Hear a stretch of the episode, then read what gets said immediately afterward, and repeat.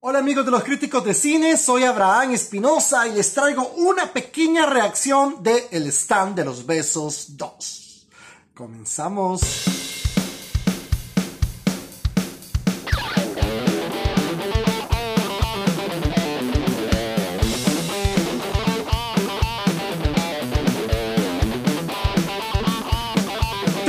Éxito fue el del Stand de los Besos, película para adolescentes que está escrita y dirigida por Vince Marcelo, el director de ambas entregas, y aunque no me lo crean, está basada en una novela del mismo nombre. Ambas protagonizadas por G. King, que es él, eh, Jacob Elordi, que es Noah, Joe Corney, que es Lee, el amigo de él, y se pusieron, se propusieron nuevos actores al reparto, eh, al reparto principal de esa película. Tyler Sackard Pérez es Marco y Macy Richardson Sellers es Chloe. Antes que nada, los quiero invitar para que se van a ver esta película tomen café rubio. En varias presentaciones, usted puede meterse a las redes sociales de Café Rubio y pedir la presentación que más le gusta. ¿Por qué no también encontrarla en los supermercados? En todos está Café Rubio. En el próximo video me voy a tomar un café rubio para que vean. Además, miren, voy a estar regalando muy pronto a los críticos de cine. Eh, bueno, serían pósters. Tele, ya pronto vamos a volver al cine. Pronto vamos a volver al cine vamos a estar regalando pósters. No solo pósters, vamos a hacer todo un combo de llaveros, eh, cualquier cosa que se nos ocurra y además boletos al cine porque ya pronto vamos a volver al cine.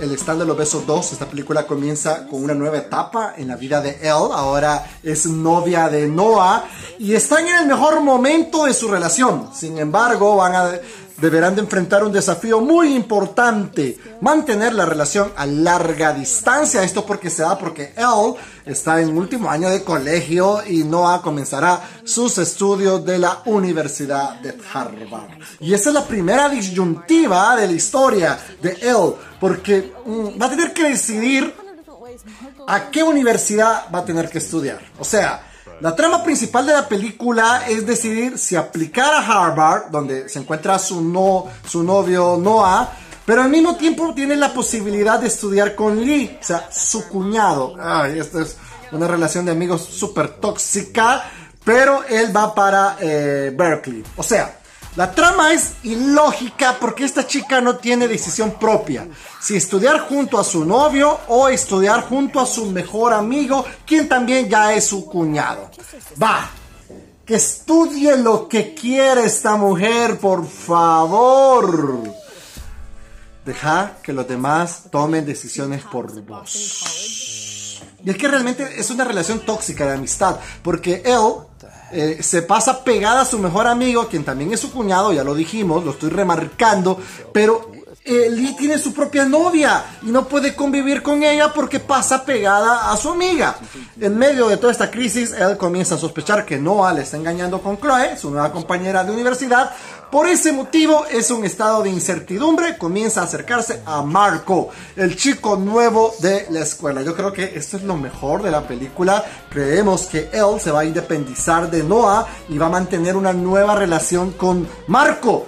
Tú eres el favorito, Marco. Team Marco, Team Marco, Cobra Kai, Cobra Kai, Cobra Kai. Sin embargo, creo que el desenlace es una completa decepción, pero ya se está pidiendo una tercera película del stand de Besos 3. Así que posiblemente esta chica eh, tome sus propias decisiones. Vamos a ver qué pasa. Por cierto, el nombre del stand de los besos no tiene nada que ver con la película, porque mientras en la primera, allí es donde él y Noah se dan el primer beso, en esta segunda película ni figura. Claro, es una película para adolescentes donde el amor es confuso y a las personas de este género pues les ha encantado. Pero usted qué piensa del stand de besos eh, número 2, Sting Noah o Sting Marco como yo. Así que déjenme sus comentarios aquí eh, en este, bueno, ahí la, pueden poner todos sus comentarios si están de acuerdo o no están de acuerdo con esta película, si les gustó o no les gustó el stand de besos o si quieren una tercera película. Así que soy Abraham Espinosa, todos somos críticos de cine. Hasta la próxima.